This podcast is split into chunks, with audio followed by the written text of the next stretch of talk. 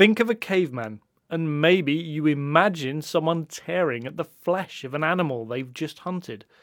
But this picture may be false. Analysis of prehistoric remains suggests that Stone Age people were skilled in processing and cooking different kinds of seeds, even experimenting with different flavors. Seeds are still an important part of our diets, so maybe food choices haven't changed as much as we think. In botanical terms, seeds are what new plants grow from.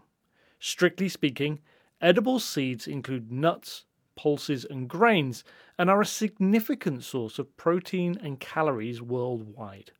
Between them, rice and bread are staple foods in most of the world. Many cuisines use beans, whether cooked in stews or curries or mashed into pastes like hummus from the Middle East. This definition of seeds also includes coffee beans and the cocoa beans used to make chocolate.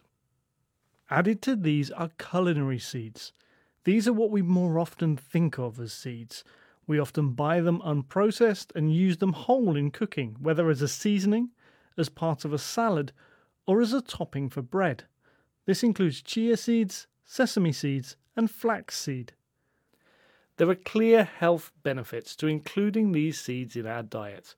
They're high in dietary fiber, which is good for digestion and helps fight illnesses such as diabetes and bowel cancer. They're also a good source of unsaturated fat. Experts believe that using this to replace saturated fats, such as those from meat and dairy products, can lower cholesterol and help keep our heart healthy.